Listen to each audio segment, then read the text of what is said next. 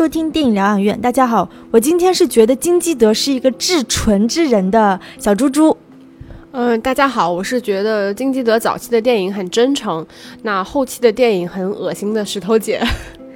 嗯，我们今天会做一期金基德的专题，也是纪念他就是二零二零年十二月二十一号去世，所以我们做了一期专题。那在节目正式开始之前呢，还是欢迎大家去关注我们的微信公众号“电影疗养院”，聊天的聊，在微信后台呢有一个 fans club，大家通过扫描二维码就可以加入到我们的粉丝群。然后也非常欢迎大家在我们呃电台底下留言，然后分享你们的观点，就是喜欢不喜欢，或者是你们由此想到一些其他的导演或其他的专题，也都可以给我们建议。就继续从形式上面来说吧，刚刚我们说到一些画面，另外的话，关于他电影当中的空间，其实是封闭感非常强烈的，对吧？无论就是说你是拍漂流浴室，在海中央的一个。那个算是什么？一一个房子，一个欲望的一个空间，还是说寺庙，还是说船等等？那这些空间它本身是非常封闭的。然后另外就是他电影当中，他的这种封闭感，却跟他电影当中却充斥的一些意象啊、符号的东西。相辅相成，因为它空间其实刚刚有聊到，它是偏向留白的，但是他在电影当中，他会加入一些，就是他很心机的，会加入一些意象符号，什么像什么鱼钩啊，然后什么铁丝啊，什么秋千等等这些意象，就是那些符号化的东西，然后我觉得他会营造一种，就是他。刚刚我没有讲，他电影当中很多时候在处理这种欲望嘛。当空间当中的这种客体被投射为主体欲望的时候，这个客体本身就主体化了。这个比较抽象，就举个例子哈，就像漂流浴室，那这个水和湖面本身。本来如果不在金基德电影当中，其实是一个很很客体的东西，它是一个客体。相对于男子那个男主角、女主角，它是个客体。但是它被投射变成主体的欲望的时候，包括像影片结尾那个男主，他去钻到那个象象征女性下体的水中的芦苇的时候，那这些东西。客体的东西本身就被欲望符号化，它又变成了主体等等，所以我觉得金基德他电影当中，你说这种空间的这种现实感和隐喻感，有的时候也在完成一种像主客体的一种转化，所以甚至我觉得像《空房间》这样的电影，它有一种魔幻现实主义的东西存在，现实和想象的这种交互，跟它空间的封闭感和空间当中。塞了那么多的意象，本身是金基德，我觉得身上也是一个很突出的风格。其实就是大家如果了解金基德电影，要知道金基德早期的电影几乎就永远脱离不开一个固定的元素，就是水。就从他第一部电影开始，金基德就在拍一个汉江桥底下的这么一个故事。就对他来说，他其后所有的电影几乎没有离开过水。呃。稍微正常一点的，可能是就是人物是在就是这个湖边，就是汉江边有一些这样的交流。那极端一点的例子，可能就像是那个宫啊，像是那个春夏秋冬又一春一样，它直接就整个人物故人物人物和整个故事，包括故事发生地，全部都被困在水上。就是金基德是一个非常喜欢水的这么一个导演。其实水这个东西在电影里面的意象是。有一些就是大家默认的共通性的，就是这些东西不是大家凭空想象出来的。有一些比较呃呃鲜明的例子，比如像塔可夫斯基里面，塔可夫斯基非常喜欢拍水嘛，就水在他的电影里面就是下雨啊，其实是一些非常神圣的东西。那我们知道，像《肖申克的救赎》也是一样，就是倾盆大雨，其实它洗刷的是某种罪恶，表达的是某种人物的心声。那在金基德的电影里面，我们看到水其实是有两个最鲜明的意象，第一个就是他的欲望。就是水其实是直直接呼应了关于人物欲望、人人物欲望的这种嗯想象，就是人物被困在水中，其实相当于就是他被困在自己的欲望里面。就是人的欲望分很多种啊，不只是自己的性欲，他可能有有情欲，也可能有对于钱、对于呃情感、对于呃功成名就。对于这种什么呃父女关系，反正对于一切，他试图想要去获得自己现在没有在获得且超过自己能力之外的东西，这些其实欲望在经典的电影里面都会被投射为水。嗯，那还有一个意象非常鲜明的，其实也是在他的《鳄鱼藏藏尸日记》里面就有非常鲜明的，就是对于这种母体的回归。嗯嗯，就是他其实那因为那部电影的结局其实是他跟那个女的是在水下，就是陈尸直接自杀了嘛，对吧？嗯。其实金基德好多电影里面，他都有一种就是对于母体的这种怀念，就试图回归母体。其实这个我觉得可以有一点过度的解读，因为我们前面也聊到过，就是金基德的母亲的形象。其实你可以想象，在他童年阶段，他应该试图非常期望能够得到自己温柔的母亲的这种保护，但说实话，在这种强势的父亲和这种家庭，呃，关系面前，其实这种想获得的东西，很显然是不太可能。但这个部分属于我们过度的一个解读啊。但是你可以看到，他电影里面，说实话，有一点让人呃不太喜欢的，甚至觉得有点厌恶的东西，是在他的电影里面，其实女性是同时有两种东西存在的，一种是关于性的这个部分的承担，她需要承担的是男性的这个性欲；另外一方面，其实女性身上又充满了母性。对，这个母性和你知道，当这个就有点像是我们当时看那个就韩寒的那个。乘风破浪的时候，他有一点让人很反感的，就是他把他把母性和妓女这个东西混为一谈的时候，其实是很容易让人觉得心里不舒服的。但金姐的电影里面，你可以看得到。就是男性对于这个性欲或者说整个欲望投射，就是这一个女女性本身，像她的那个圣伤也是一样的，就是她大量的乱伦为什么会产生，就是因为这个女性形象既要承担她作为男性的这种欲望投射，又要承担她作为儿子对于母亲的这种欲望的投射，所以她试图回到这个女人的怀抱的时候，是希望获得双重的这种作为男性的满足感，这个也是嗯，她电影里面让人觉得。极端生理不适的一个部分，然后那回归说到就是关于水的这个部分，就是金基德的电影里面，其实你只要看到他关于水的这个表达，其实大概率都可以了解金基德当他把他的人物置身在这片水中的时候，他想在表达什么。那另外一些，其实小猪猪有提到过，就他电影里面其实是有大量的意象存在嘛，包括其实说实话，他的意象用的。基本上都是在去以这些意象，不论是弓箭也好，刀也好，筷子也好，船也好，其实全部承担的都是关于人类。就是不说人类吧，就是人物的这种，就是关于自己欲望的这种表达。所以当时我们看《撒玛利亚女孩》的时候，说实话，作为女性观众，你有被呃冒犯到或者觉得不爽的地方，就是其实它里面所有大量就是那种性隐喻和性暗示的那种器物，它全部都是来自于男性对于女性的那种性欲望显示的，比如说柱状的那种。东西，你知道，就是 这这些部分，说实话，就是你是会觉得说，有一点点，就是看到了你，就是金基德物化女性这个东西，我觉得几乎已经没有什么可讨论的空间了，他一定就是这么做的。但是另外一方面，其实他电影里面也是因为有这些，我觉得很属于他自己独特性的这些呃隐喻的道具在，我觉得会让他的电影，我觉得可解读的空间更加的大。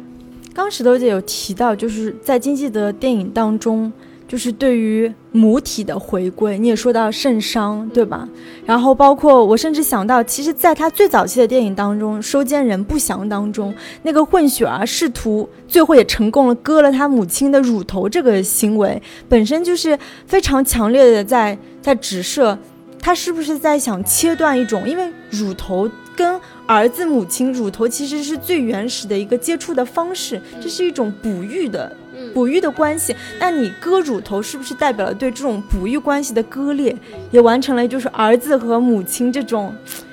我也觉得有点乱伦，有点那种关系的这种投射。嗯，就是你会发现金基德电影里面去讨论父子、父女关系部分，尽管也有啊，但是其实我觉得。他到后期的电影，其实更愿意去讨论一种母子关系，且他的母子关系，我觉得是更加挑挑战大家生理极限的。那我觉得《经济的电影》里面还有另外一个，就是我们正好也提到的这种父子母子，其实是关于他的这种家庭关系、家庭结构，然后再到他对于整个社会组织结构的一个一个辐射，是因为你会发现。嗯，你从外部来看，就是我们跳出金基德电影本身来看的时候，你会发现金基德的电影里面，无论他是表现父子关系，还是表现这种人物和整个社会关系的时候，他其实都是置于一种你对于别人的压迫和别人的权利。别人的暴力威胁本身，你无法逃离的一个状态。其实这个是你对于父权的一种无法逃离。你会发现他的电影里面有大量关于就是你他对于母体的这种过度的迷恋，包括我们可以呃，当然这个我觉得是从小的来看，像我们比如说，如果你以小的家庭结构来看，这个家庭。关系里面可能有就是夫妻，然后有父女，然后可能有父子，然后母女母子，类似于像这样的关系。然后你也可以看到他的电影里面其实会去处理这些小的家庭单位下的这种人物关系，比如说像《撒玛利亚女孩》里面，就是父亲知道女儿去做这样的事情之后，他以什么样的方式去去帮助他的女儿？我们想主流社会一定是说你去教育你的女儿，对吧？你你用爱呼唤她，但是我们看到这个里面不是这样的，他他的父亲是以什么样的方式来爱他的女儿呢？他是以暴力的方式来爱他的女儿，就是他去他去迫害那些就是跟他女儿发生过性关系的男性，他以这样的方式，其实这个很显然并不是我们正常人的正常人的一个行为逻辑。就像那个莫比乌斯里面，我真的觉得非常的极端，就是你的儿子因为你的错误，就是意外的被他母亲割下了鸡鸡之后，然后你一直是在。想要去弥补他，想要还给他一个，就是就以还击击的方式来还给他一个完整的人生，就是这个这种非常极端的情绪和思维逻辑，非常的奇怪。他甚至导致这整个家庭结构的关系，你会发现夫妻不像夫妻，母子不像母子，父子不像父子，他们之间的关系非常的奇怪。这个。还有另外一个部分，其实是我觉得可以跳脱出来这个小的家庭结构和单位之外，我们来看一个更大的社会的结构和关系。你会发现他的电影里面呈现出来了一种巨大的空虚感，就是所有的人物，无论他们是付出也好，他们是索取也好，他们是暴力也好，消沉也好，自杀也好，救赎也好，最终他们能得到什么呢？其实他们什么都得不到。我我觉得这个也蛮妙的，就是。后来我有看金基德他自己的一些描述，他自己里面也提到他自己的人生感悟是这样的，就是他我我觉得都会都会有一个共同点，我不知道你有没有，就是大家都会觉得自己在这个社会生存的时候，其实你是被某些东西所压制，就是某些教条、某些规则、某某些情感，就是你也不知道是什么在压迫着你，让你做着你现在可能不愿意做的事情，让你去选择一些你可能很难受。的情况下做出的选择，那金基德在讲说，他以他这样生活在一种很压抑的成长环境里面，他一直觉得他他被某种东西压制着，然后他就一直试图去寻找说压迫他的东西到底是什么。他后来发现什么都没有，真正压迫他的其实是他自己的潜意识。就是你比如说你的父亲让你坐下吃饭，其实你就哪怕不坐下吃饭，这个事情最终并不会真的带来什么特别。恐怖的后果，你可能是挨顿打或什么，但最终其实这个事情，选择坐下的那个人是你，所以你想象压迫你的可能是一种父权的一种极端的暴力的东西，一种压抑的上下级关系，这些东西其实它全部都来自于你对这套规则的默认和允许，它才可能发生。所以当你试图去发现说这背后到底是什么。以后你会发现，这背后其实什么都没有，是你自己挡在了你自己的面前。所以你会发现，你看完他的电影之后，会真的得到一种巨大的空虚感，就是其实你什么都得不到。然后包括你，你前面有提到过《时间》那部电影嘛，对吧？它其实像你说，它可能出发点是一种什么所谓很纯真的这种情感需要，就觉得要给我男朋友一点新鲜感，你就去付出一种巨大的就是代价。但是其实。你你也可以看得出来，它也指向了就是所谓男女关系之间有一种所谓长久而真诚的这种关系嘛？其实也没有，它指向的最终其实还是一种空虚和重复，就是新鲜感永远是短暂的，重复才是一种。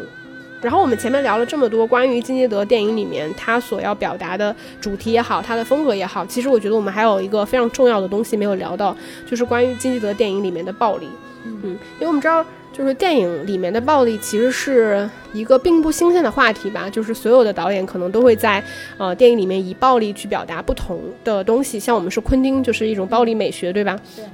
那像金基德电电影里面的暴力，你会发现它其实是一种完全独特的新生的，几乎。没有重复过的一种属于独特属于他自己电影里面的暴力。那你可以看到他电影里面关于暴力的部分，我觉得有几个部分吧。第一个关第一个部分其实就是我们前面也有提到过一点，像撒玛利亚女孩也是里面也是一样的，一个父亲如何爱他的女儿，他其实是通过极端的暴力方式去爱他的女儿。那在我们看另外一些经济电影里面，比如说像坏小子这种，然后像那个漂流浴室也好，当他去试图去表达一种男女关系的时候，你会发现暴力在其中起到的作用非常的微妙。比如说像坏小子也好，啊，比如说像坏小子好了，我们看到那个女大学生被逼当成妓女，当了妓女，然后她对这个男人其实是怀有非常巨大的恨意的。但是当我们看这个电影，你会发现她什么时间点对这个男人的情愫发生了一些非常微妙的变化。其实是有两场戏，那两场戏全部都是在极端的暴力面前。第一场戏是这个男人就是被就是有一个小混混不是来挑衅嘛，然后。他当下在街上随便抓了一张纸，卷了卷，然后卷成了一个尖，然后在那个女人面前把另外那个男人的喉咙刺破了。其实那个场面是非常具有视觉刺激性的。然后第二场戏是他被别人报复，然后拿一个巨大的玻璃，然后从他的身上穿过去，然后那个男人一身是血的倒在这个女人面前。其实。然后在这个之后，我们就看到这个女人对这个男人的情感突然产生了一个非常巨大的变化，就她会跑到监狱里面声嘶力竭地说：“你不允许死，我恨你。”其实我们已经知道，那个时候那个女人已经爱上这个男人了，她她当然不希望这个男人死。但是关于她这种情绪的转变，其实，在电影里面就被外化成了关于暴力、极端暴力的展现，就暴力变成了会去，呃，调和男女关系的一个部分。比如像《漂流浴室》里面也是，这个女人是以什么样的方式来挽留这个男人呢？她就是以暴力的自残的方式来挽留这个男人，来以此表达我对你的感情。你可以看到金基德完全没有办法能以一种就是大家常人的方式去表达所谓爱的这个东西，所谓付出和奉献这种东西。但另外一方面，我们能看到就是暴力这个东西，一方面消解了男女之间的这种对立，就是呃。可能是强迫，可能是强暴，可能是拘禁的这种关系，就是暴力。一方面能够消解男女之间的这种二元对立关系，但另外一方面，他又在通过消解男女之间这种对立之后，又重新建立起了一种那男权，以男权为中心的这种秩序感。但你会发现，你说金基德就是这么狭隘的。去完全重塑一个关于男权社会的想象和关于男权的这种雄风的重塑吗？其实我觉得也不是。你会发现，当他完成了关于男权的这套建立之后，他对于建立男权的这个男性本身是非常不屑一顾的。就他电影里面的男性，你觉得重要吗？我觉得不重要。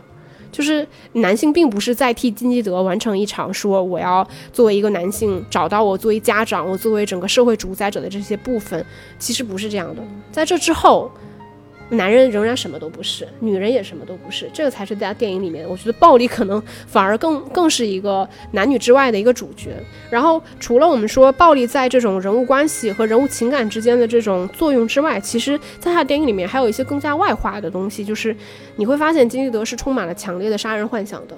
就是他电影里面的暴力是以什么样的方式来呈现的呢？我们看到这个他电影里面有很多，说实话是很异想天开。又很穷酸的这种杀人的武器，比如我们刚才说的那个随手卷起来那个报纸啊，包括《野兽之都》里面是有那种冷冻的那种干鱼，然后包括《收件人不详》里面是用了那种铁丝球。对，你会首先这些工具本身非常的廉价，就它非常的穷酸。然后另外一方面，所有的这些杀人工具本身其实都没有那么的特殊。你会发现这些杀人工具本身就存在于这些人生活的空间里面，他。试图以这样的方式去表达一种平常性向危危险性转化的可能性，就是你平常任何的物件都可能变成一个杀人的工具。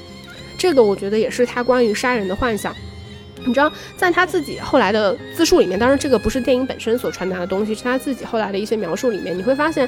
呃，像那个春夏秋冬月春里面，他也传达了同样的概念。你会发现，人们对于比如说。人小，我们小的时候可能试图都可能发生过一些去迫害小动物的东西，一些动作，比如说你可能踩死一只蚂蚁，伤害其他的生物的时候，其实你是几乎没有什么罪恶感的。不仅你没有，可能你的家长。大人也不会觉得这个事情有那么的严重，毕竟我们真的不是说像那种呃那个变态杀人狂一样，从小可能有虐猫虐狗的这种倾向啊。就是大人对于这些事情本身是没有任何的反应的，但是人们会却会对于伤害其他人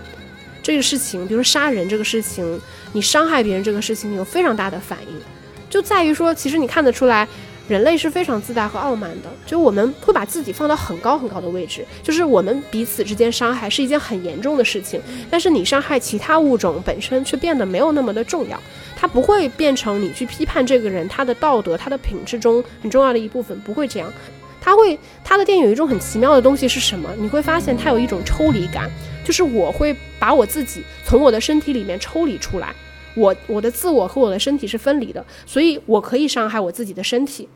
这个这个部分其实就是一个非常奇妙的东西。你会发现他的电影远不止我们想的说那么的简单。仅仅是在表表现一些极端化的一些视觉刺激上的东西，不是的，他其实真的把自己剖得很深，把自己关于我的身体、我的精神的东西思考得很深，再以一种视觉化的方式呈现给大家看。嗯，我觉得他电影当中的这种暴力，或者有的时候说是自虐等等，其实背后是一种缺爱的表现，就是你总结这么简单啊。对啊，就是某种缺爱的，比如就是或者是说他的这些人物，他的那种不安全感，他不仅是说我对我自我的这种评价这种不安全感，还是说我在处理人和人关系。我作为一个小流氓，我在处理我喜欢的这个妓女；我作为一个杀人犯，我如何处理？或者说我作为一个老人，如何处理一个马上十七岁的少女的这种关系？它的背后，它是一种。一种一种缺失的爱，一种一种不呃不健全的人格，所以这些人物本身他就是不健全的人格，所以暴力对他来说反而是一张安全牌。嗯，可能在暴力当中，就正常人我们刚刚都说常态的人，暴力绝对是一个不常态的东西，它是一个很失序的东西。在金基德这么多人物呃就是。不健全人格的这种关系处理方式当中，暴力是一种相对安全的处理方式，因为它是简单、直接、可见的东西。相比于很多更深层次的东西，我是看不见的，是更让我没有安全感。但是暴力，它是我看得见的东西，这是这是他的一种人际关系的处理方式吧。嗯，而且我觉得他的暴力甚至有一种倾向，就是。我对别人施暴和我对我自己施暴，或者说别人对我施暴本身，这几者之间并没有一个先后关系。就我并不会觉得你对我施暴是一件很严重的事情，我对你施暴并不严重。就是他他他的暴力，你甚至可以说像你说的，他我觉得他的暴力本身存在着一种平等关系，就他并不会把自己放得很高，他的人物也并不会把自己放得很高。就是暴力对所有人都是平等的，就是没有人在这个其中能够安然。就是我可以放心安理得的对别人施暴，而我不用付出任何代价，不是这样的。就是暴力在里面其实是一套生存规则和交流方式，它是一套默认的东西存在。就是你要在其中生存，你必须承担的就是对别人施暴，对自己施暴，同时接受别人对你以施暴。我觉得就是这样的，嗯。对啊，就让我一想到，就是像呃《收件人不祥》里当中，一个专门杀狗虐狗的人，最后是被用专门吊狗的那个杀死了，对吧？怎么说，就是一种暴力当中的平等吧。包括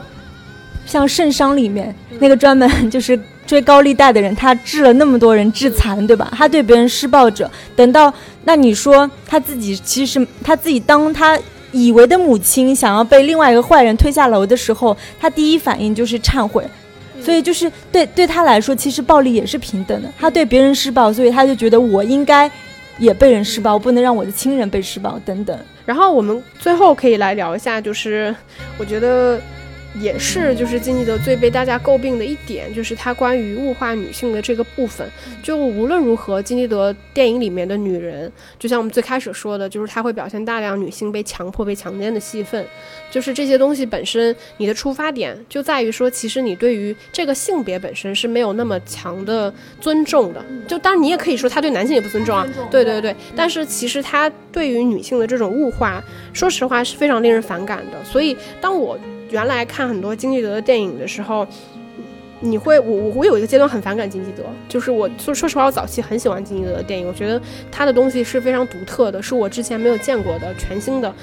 东西。但是到某一个阶段，其实我非常反感他的电影，我觉得他的电影是我作为一个女性非常难以忍受的。但当我这次再去重新看他的电影里，的时候，我觉得我有了新的感悟。我觉得其实是我之前可能把他关于女性的想法看得太过于狭隘，就是你只能看到他电影里面关于男性对女性的施暴，以及所有女性的这种物化，以及我们前面提到所有的这种隐喻性的东西，它是指代一种就是男性对于女性的这种性关系和性暗示和性占有的这种东西。但我这次看的时候，我会觉得有一些新的感悟。我觉得第一个就是你可以看到金基德她的女性。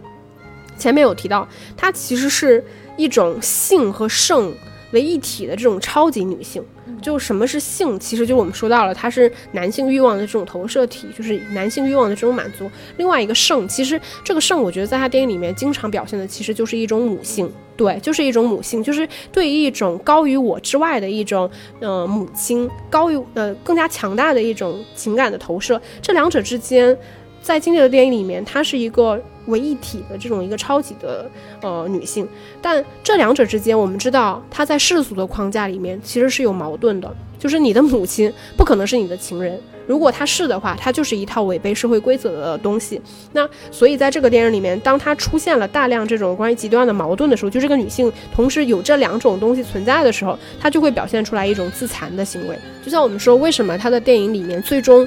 比如说像那个圣殇里面，就是为什么这个男性最终他不能够得到一个善终？因为我们知道他其实是很向往他的母亲的。他母亲回来了之后，是满足了他作为一个边缘人群试图回到主流社会的一种呃安全感和情感需要的。但是因为他在这个女性身上投射了两种不同的情感需要，这两个女性既是母性又是女性。这种情况下，它是一种非常极端的东西，就是俄狄浦斯嘛，对吧？最终它会导致的就是这个人物的灭亡。这个关系最终是不可能存在于一个非常理想化的状态。像莫比乌斯也是一样的，这两个人物同时，这啊，你这两种情感投射在一个人物身上的时候，你会发现没有一个女性对于这个男性来说，他是一个独特的、呃单一的一个欲望。但可能他早期电影有，但他后来其实就已经这种东西非常少了。所以当这种投射。成立的时候，最终就会导致一个非常，呃悲剧的后果。然后另外一个，其实你会发现，她的女性被物化本身，其实表达的是一个更大的、更深层的东西，就是首先，女性对于自己的身体是没有自主权的。你会发现。没有任何一个女性在她的电影里面说我能够主宰自己的地位，当然没有女性有这种女权女权的意识。但另外一方面，其实，在金济的电影里面，它关于男女关系的这种。呃，表现其实更大的程度上是在去映射韩国作为一个主体国家在历史上的这种地位。因为你要了解，像金基德这种六十年代成长起来的导演，他真的经历过韩国整个时代的至暗时刻。他小的时候，你想韩国那时候才刚刚独立，然后到他成长起来，他真的经历过这个国家一系列的动荡和不安，包括先后是日本、美国。这个国家其实几乎在历史上没有什么特别多的时间里面是有自己说的说的直接和难听一点，你可以看到韩国在整个历史上其实它是一直处于一种被轮奸的状态，它对于自己是没有所谓控制权的。其实你可以看得到，就是女性作为整个呃欲望的投射主体，当女性对于她自己的身体没有主宰权的时候，其实另外一方面其实也表现了。无论是男女吧，他们整个欲望的一种无法控制。就如果说我真的是一套符合常规社会规则的人，我一定能够控制住自己的欲望，对吧？比如说我再喜欢这个男生，我也不会当街扑上去，对吧？就就像那个坏小子一样，我再喜欢这个女生，我也不会当街在那么多人面前突然冲上去对她一一阵狂吻。这种行为其实本身是。一种你无法对自己当下欲望控制的一种表现，你无法控制自己的欲望，你也无法控制这个女性。那你要怎么样能够控制她呢？其实就是你去剥夺她对于她自己身体的这种控制权，你去控制她。那这种男性对于这种欲望的无法控制，其实某种程度上也跟金基德一直很喜欢的水是有很大的关联性的，因为任何漂流体在水上，它其实都是。无法被控制，它会有更大的这种沉浮感和失控感。但最终，我们为什么又说经济的电影里面这些所有的新鲜感、所有的欲望，它最终没有办法是永恒的？其实这个也是我们我们所有人的一个共识，就是你的欲望是没有办法永恒的。真正永恒的东西其实是那种被剥夺的东西，被剥夺才是一种永恒的状态。就是你你你曾经可能是一个女大学生，你被别人投射的是她的欲望。但最终你会变成一个妓女，那妓妓女才是你自己永恒的一个状态，至死你都是一个这样的状态。我想到就是当女性你无法主宰你自己身体的时候，就像金基德电影当中的女性，除了把这种所谓的权利交还给男性以外呢，另外一个就是自残，对对吧？当你无法，就像宫里面的那个小女孩那场，就是她躺在船上，然后那个象征性的那个弓箭刺到下体的那个。血血红，包括像漂流浴室的那个女主角是，当你无法主宰的时候，你只能选择自残。这个其实也是金基德电影当中，我觉得是至暗的东西，是的，是至暗的东西吧？是很变态的。而且你说他。他的爱情首先一定是变态的，它不是一种正常的恋爱，不是一种正常的爱情。我不能说那不是爱情，但我能说那是不，那不是一种正常的爱情。然后包括你说对于这种所谓生殖器的伤害，不只是女性的自残，其实也包括男性的自残。对，在他的电影里面，说实话，这些东西真的都是非常极端的。嗯。就是回到刚才，就是当你无法处理这些关系的时候，要么你就暴力，要么对别人，要么就对自己，对，就是这么简单。然后另外说到刚石头姐一直提到的，说她对于女性的物化或者是这些厌女的东西，它体现在将女性跟妓女这个两个身份的一种一种对等，就是像坏小子当中，就是说女性对于妓女的所谓向往，但是你知道这个东西。我觉得很微妙，它在某种程度上其实是成立的。我也认可。对，就是因为这个就回到什么利比多欲望这种性关系当中，女性的这种欲望的满足，某一部分我就是我觉得就是建构在把自己跟妓女这个东西本身的对等性上。嗯嗯。这个我我只是觉得很很多人可能有这种想法，但他不一定会说。但是金基德他通过这种很视觉化的表达的方式，他讲你就是利比多的那个部分呈现出来，其实就是这样。但这个东西你说有我我一直觉得金基德确实是物化女性的，但是我并不觉得他厌女。我觉得这是两个层面的东西，对吧？对，嗯。其实我也我也不觉得他，我也不觉得他厌女。嗯，金基德，你可你可以这么说吧，就是金基德不了解男人，也不了解女人。其实他表达的并不是男性和女性，我觉得他表达的是一种超脱，就是或者说这两个性别本身，以及这两个这两个性别身体属性上所带的欲望本身。所以像你说的，你说。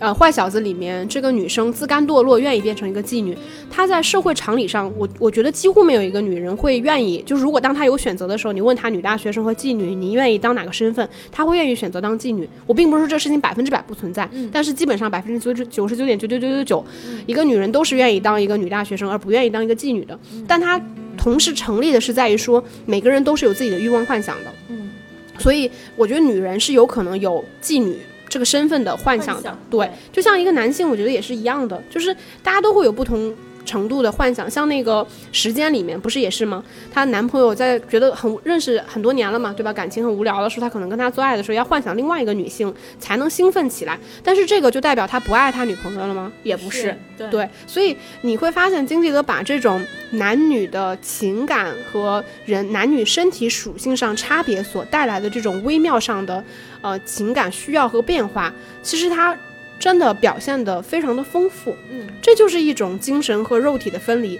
他精神的和肉体，并不是说我投射的对象对你是精神，对你是肉体，他甚至可能我对我自己也是精神和肉体是分开的。就是所以他的电影里面才可能存在于说，一个男性他会允许他自己对他的母亲产生性幻想，这个在我甚至几乎就可能。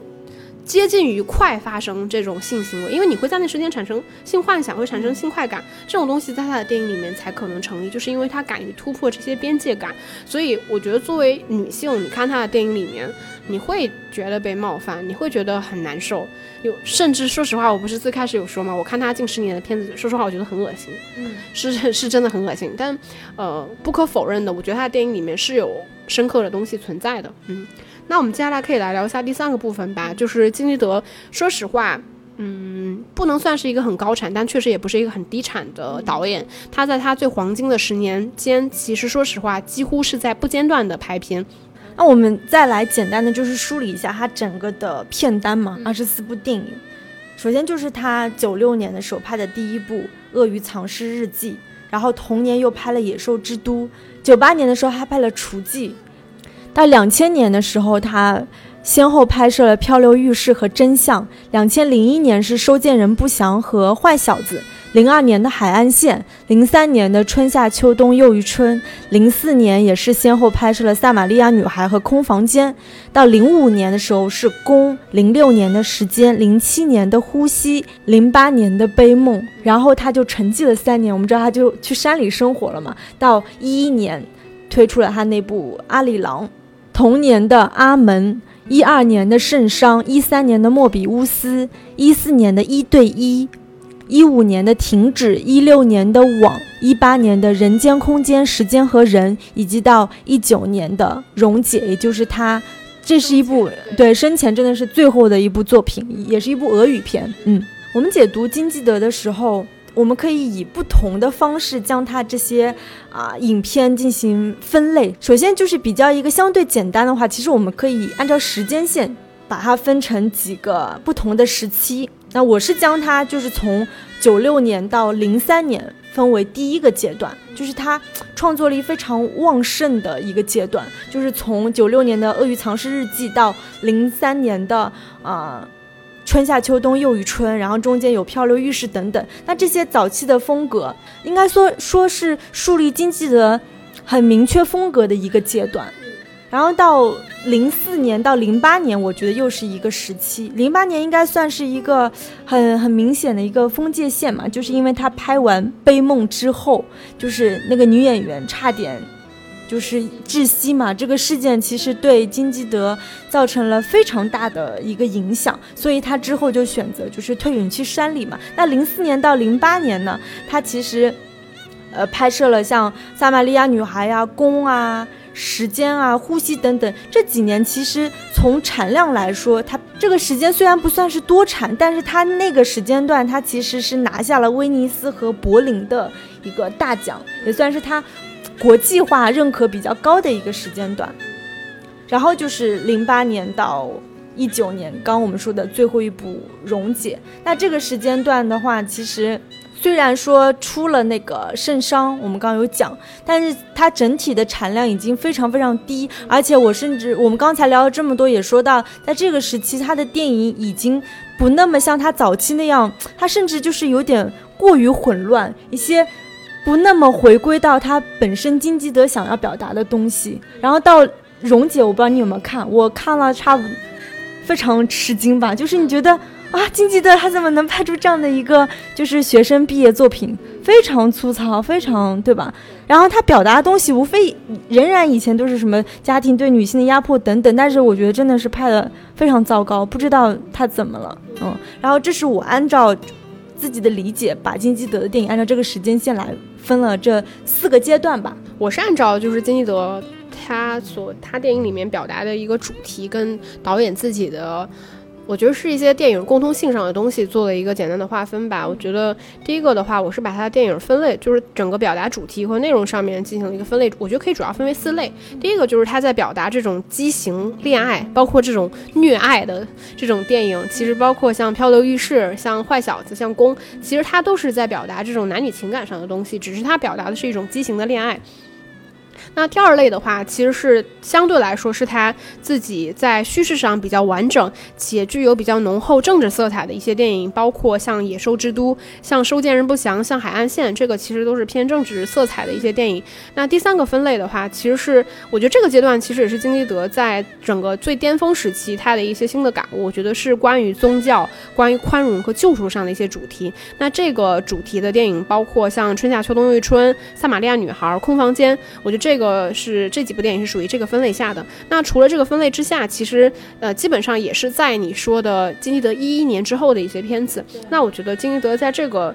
呃之后的片子，我觉得可能会有一个相对来说比较鲜明的主题，是一种呃复仇的情绪。当然，并不是绝对对应的，因为你会发现这个时期的电影，首先金基德抛去了他自己前面一直在坚持的这种诗语的，然后极度视觉化的这种表达手法，他甚至是放弃了。因为不论是你说到的这个《溶解》，因为它是一部俄语片，然后还是他自己在韩国拍的，真的拿到最大大奖的那种圣殇的片子，其实你会发现他的电影跟你看到的在韩国其他你哪怕不知名的那些非常猎奇向的二三线的导演拍出来的片子没有任何区别，非常的难看。就 就是非常的难看，然后，但是你你你你也可以试图在其中找到一些金基泽的影子吧，就是比如说那种极端的暴力化的东西。但我自己后来又重新去理了一下，你会发现的就是他其实表达的可能也是当金基泽当下那个心态，就是他早期的电影都在表达一种边缘人，当他后期的时候，对于边缘人没有再有任何想要表达和创作的欲望的时候，他其实。跟他自己的心境是有可能有很大的关系的。他作为一个成熟的导演，他作为一个女儿的爸爸，作为一个有正常生活、家庭生活、社会生活的男人，中年男性，其实关于自己的这种感悟，其实已经可能在创作上就已经时过境迁了。所以他，我我觉我我我倒不觉得一定，我倒不一定觉得绝对的是好奇，对我觉得是一种就是嗯表达的欲望。嗯，我觉得是，我觉得是这样，这种东西在他的身上，其实你会发现，突然变得没有那么的灵了。所以他表达的很多东西，其实是在于，作为一个边缘人，当你试图想要去回归一种正常的生活，你想要在家庭里面寻找一些什么的时候，其实你是很难获得到你真正想获得的那部分东西。我觉得这个是他这个阶段所在想要去表达的一些内容，但我这个主要是从整个内容分类上来说。但如果你说从时间上来说，我自己可能会跟你有一点点不一样。嗯，我自己认为他两千年之前的片子可能是属于他那一个时期，因为他在早期的电影其实他并没有形成那么。高度的，就是作者创作的自觉性。就我看他的片子，其实你会发现那个时期的叙事是非常生涩的。当然，像哪怕到了坏小子时期，他的表达我觉得也没有那么流畅。但是在早期的时候，我觉得他是一种，呃，基于完全懵懂的创作自觉性的基础上，再去进行自己的创作。所以那个时期，你会觉得金基德在寻找自己，他在。他在找他自己想要表达的东西到底是什么的那个阶段，包括在创作能力和手法上没有那么的成熟。那两千年到两千零八年的时候，我觉得真的是他最好的一个时期。那到了一一年以后，就是说实话，我觉得真的是一个断崖式的下跌，以以真的以以至于我真的蛮长一段时间里面，我真的是不不看金基德的。对，你会觉得。我我有点怀疑，就是我会怀疑我自己曾经看过的那些金基德电影，因为你你在那个阶段也不会把他过去的片子特意翻出来看嘛，你你去回想的时候，你会不自觉的把他现在电影里面这些关于极端的元素。跟你过去看他电影里面那些极端的元素唤醒起来，但关于他电影里面其他那些真正精华的部分，反而被你遗忘了，以至于你真的金基德就在我的脑海里被我打上了一个标签，就是金基德就是这么极端的猎奇的浮夸的人。但当我重新把他的电影拿出来看的时候，我会觉得其实完全不是这么一回事。那我选的是一部零四年的《空房间》，也是他。怎么说？应该说是可能大陆影迷当时收藏那个盗版 DVD，很多人基本上能排前十的收藏名单当中就有这部《空房间》，而且这部电影非常特别，就是我觉得可能是在金基德那么多就是非正常男女关系当中，相对来说这是一部非常正常的关于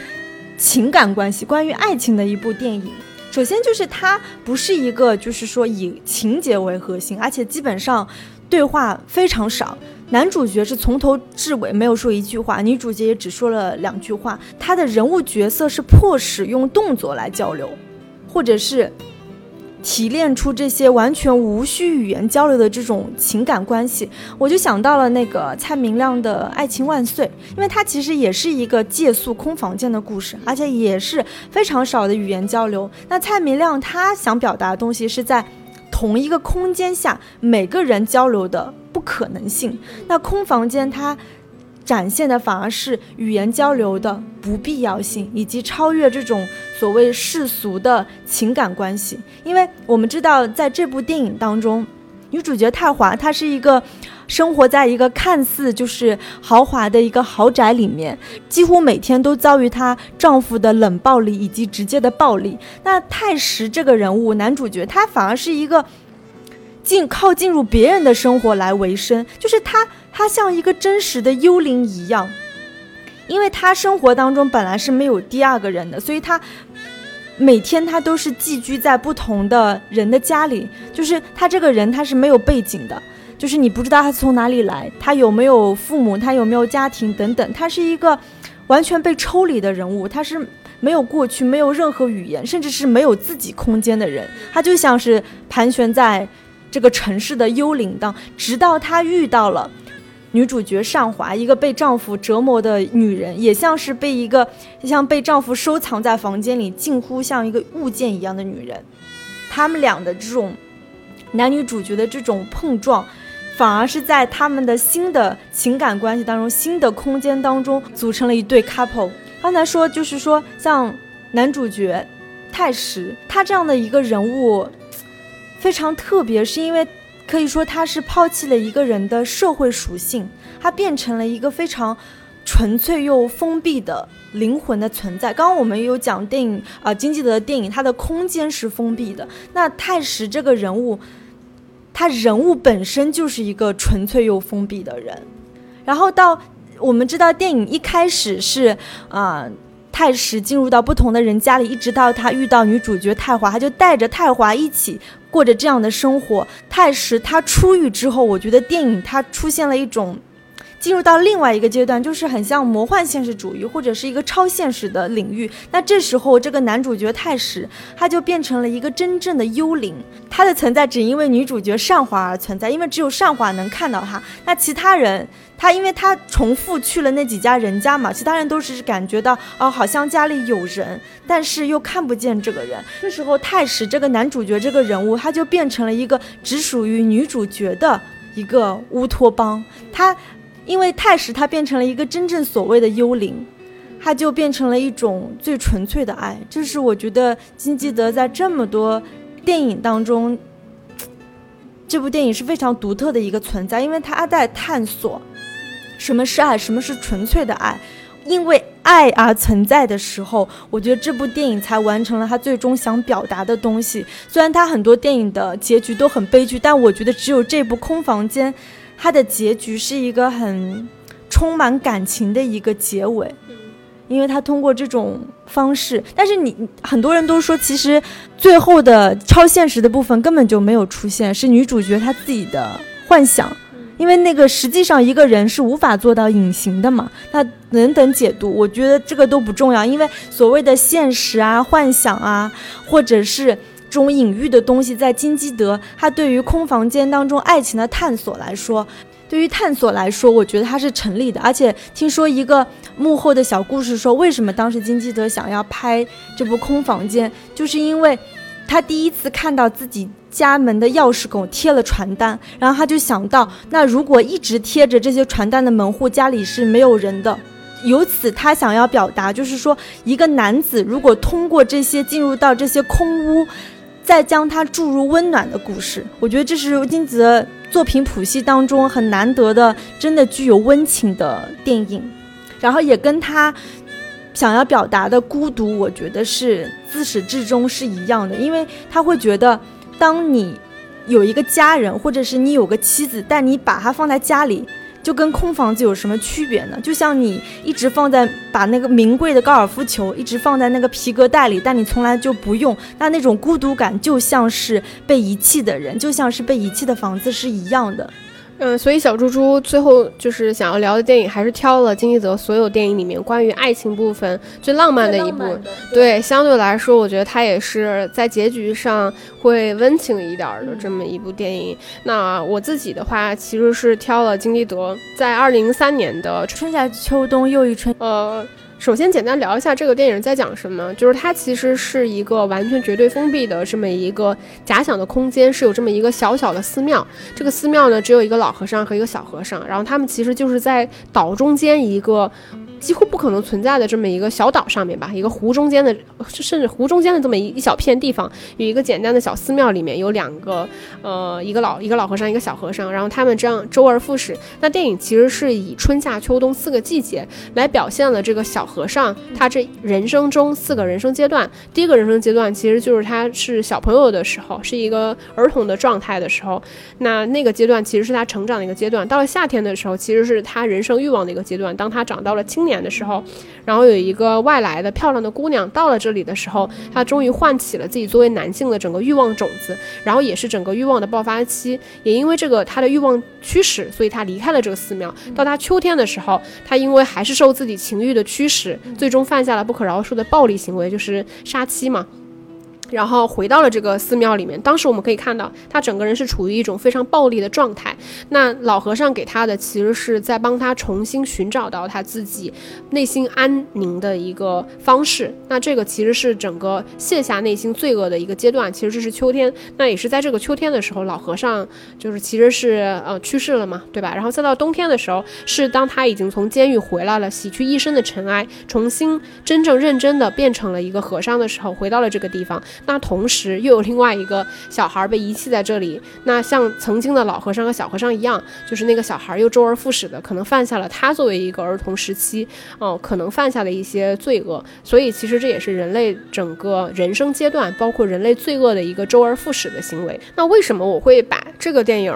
作为就是想要给大家推荐的，或者说想要去分享的这么一部电影？那我觉得首先是。大家听我去聊也可以知道，就这部片子其实是在金基德去，嗯，相对来说在最愿意去聊宗教的一个阶段所分享的一部电影。它跟后期金基德在电影里面浅浅灌输的一些宗教轮回观是不一样的。它其实完全就是嵌套了一个宗教的背景。它跟《撒玛利亚女孩》可能也不一样的。地方是在于说，这个电影其实更契合金基德之前一直它的特色之一，就是在一种东方的语境里面表达一种东方的文化。那我我觉得还有一点很难能可贵的是，我觉得金基德在这部电影里面有他几乎所有电影都没有的一种克制。我们可以说他电影里面其实是有很多很隐忍的东西的，包括那些不可言说的语言以及不可言说的欲望本身其实是隐忍的。但金基德在影像上几乎很少会像这部电影这么控制。有一个很明显的就是，首先关于这个电影。电影里面的暴力几乎没有被我们看见过，它只存在于就是浅浅的一句带过。这个男人是带着一身罪孽回来的，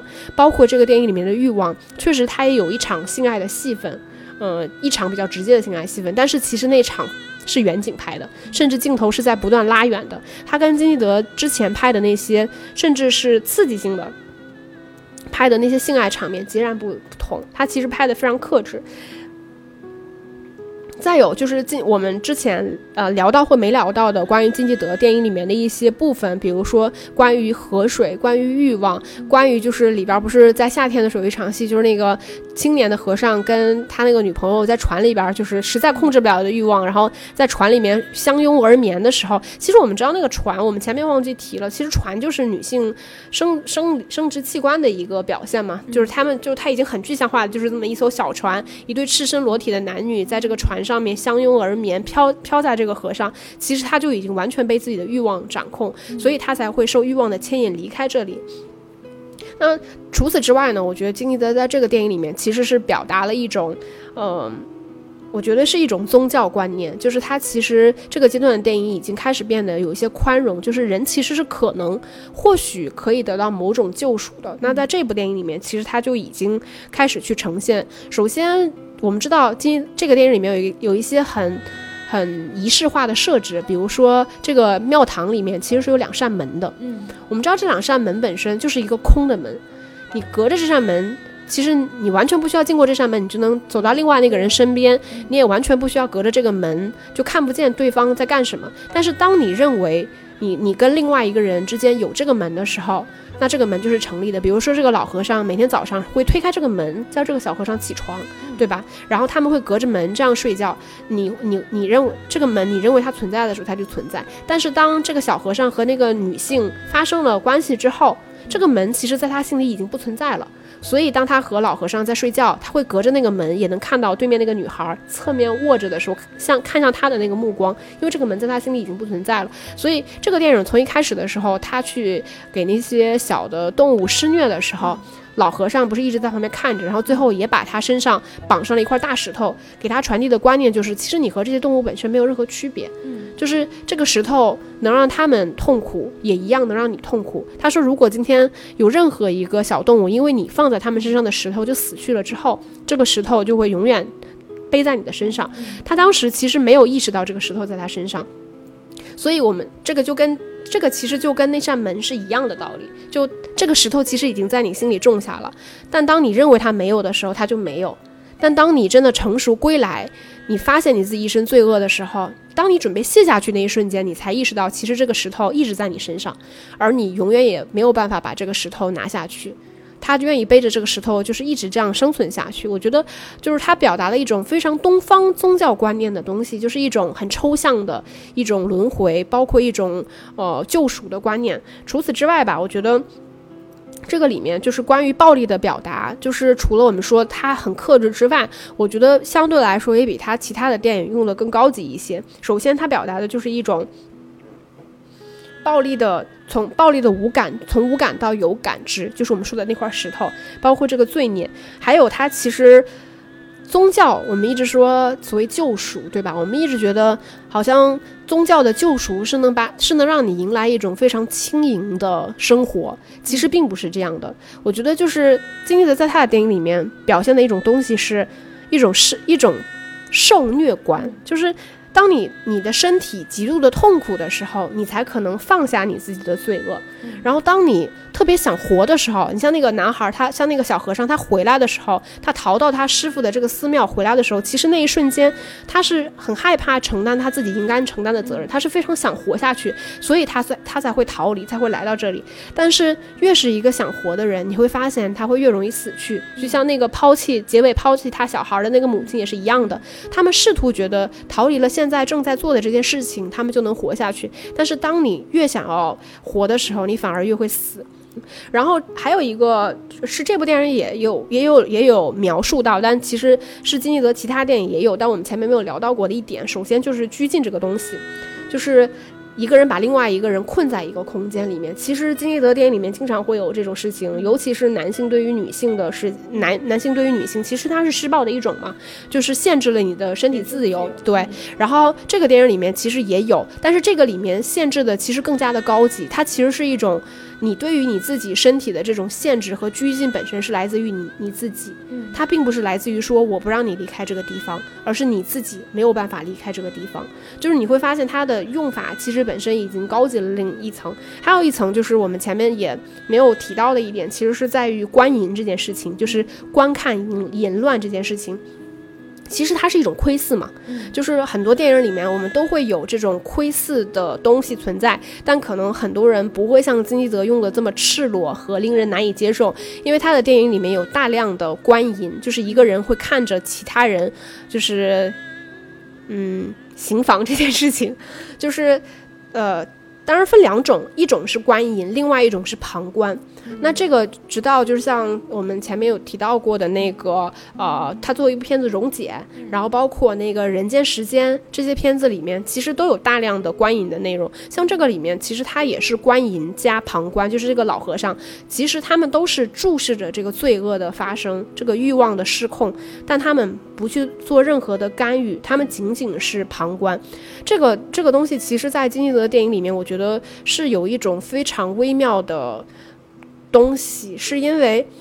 它是存在在这个暴力逻辑里面的，就是我们可以说，当你观看一场暴力而无所作为的时候，其实你就是一个沉默的助力者，对，你是纵容了这场暴力的发生。所以，尽管他的电影里面我们看到有很多有观影、有旁观，你你看上去，比如说像那个时间里边安胜基演的那个角色，以及像春夏秋冬又一春里面这个老和尚这个角色，他们看上去其实是一个更加宗教化的、超脱我们现在人世这些所有欲望之上的一些。可视化的人物，你可以这么看，但是另外一方面，这些人物又真的不是那种绝对圣洁的存在，因为他们是这场暴力的默认者，他们默认这个这个这个罪恶会发生下去，而不去阻止。当然，你也可以说他无力阻止，因为这个就是人类的循环，这个是这这个就是莫比乌斯。但是另外一方面，他们也确实是